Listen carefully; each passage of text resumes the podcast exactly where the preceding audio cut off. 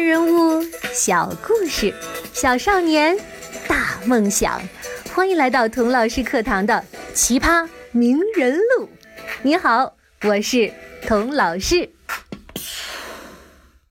要讲苏东坡的故事啊，必须要从他的爸爸讲起，因为他这老爸太炫酷了，小时候做过的事儿都被人写进歌里，传唱了几百年。绝对是洗脑神曲，而且啊，还是一首嘣嘣啪嚓啪嚓啪嚓啪嚓啊，hip hop 风格的神曲。有的同学又说了：“切，童老师，你又瞎吹了吧？hip hop 那是美国二十世纪七十年代才出现的音乐，几百年前哪来的嘻哈呀？”你说的对，那我也觉得纳闷儿啊。怎么这首几百年前的神曲，从节奏到内容都那么嘻哈呢？什么？你不信？哟，那就请你来来来来来来来听中国有嘻哈之童老师特辑。人之初，性本善，性相近，习相远。苟不教，性相迁。教子大会，张氏父母成主子不学断机杼。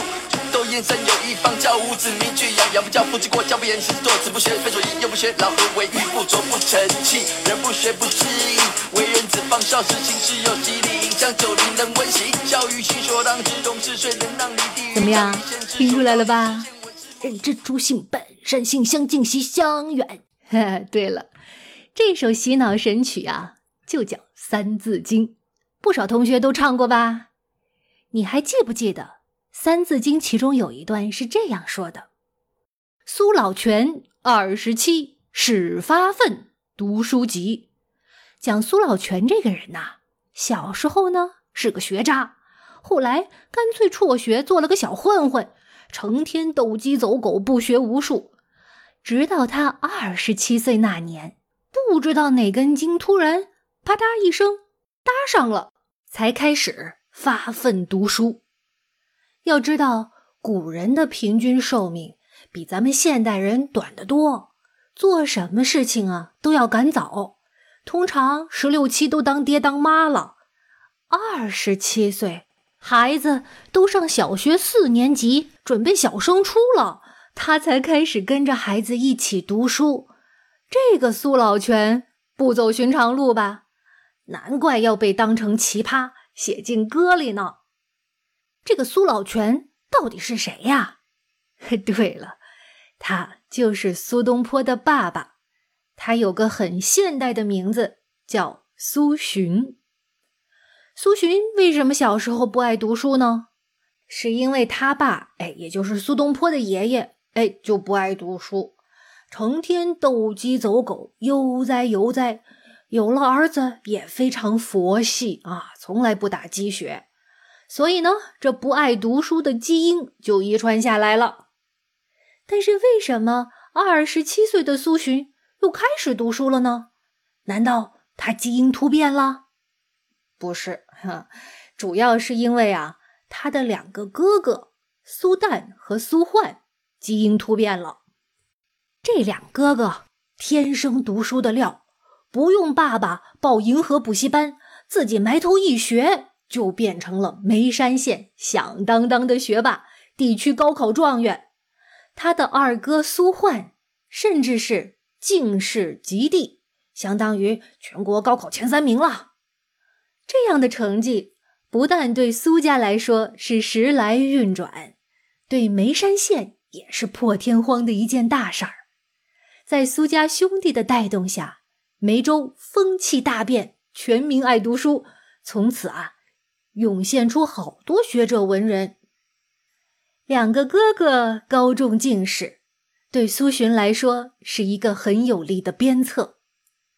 但是啊，这个小弟转念一想，两个哥哥读书那么优秀了，我就是坐火箭也赶不上了。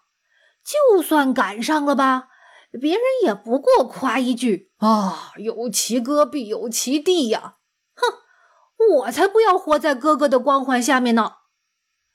这么一想啊，苏洵干脆破罐子破摔，继续游山玩水。山川看不厌，浩然随忘还。你听，玩到忘了回家。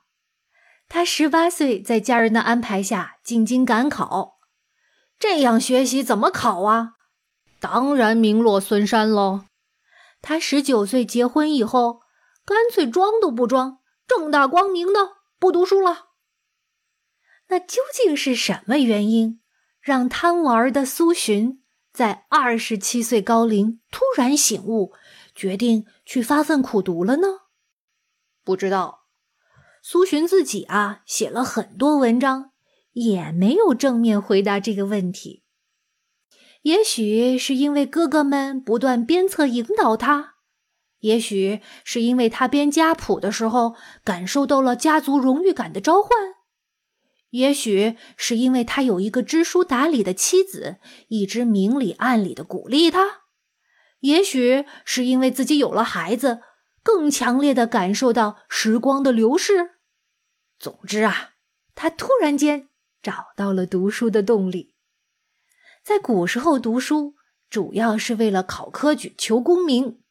苏洵刚开始可能也是这样想的，但是我觉得他是在发现了读书的乐趣之后，才找到了源源不断的动力。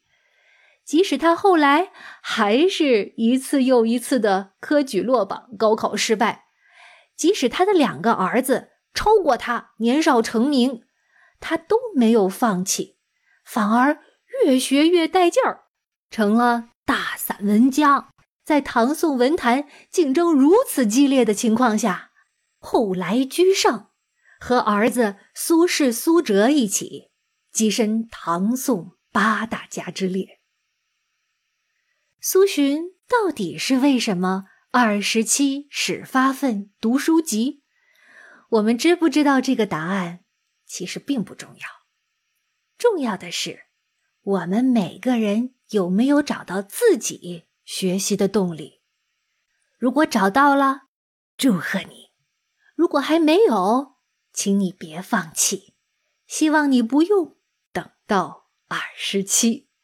好，谢谢你收听《中国有嘻哈之通通通通通老师特辑》。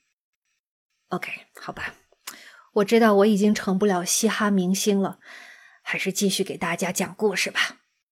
我们下集再见。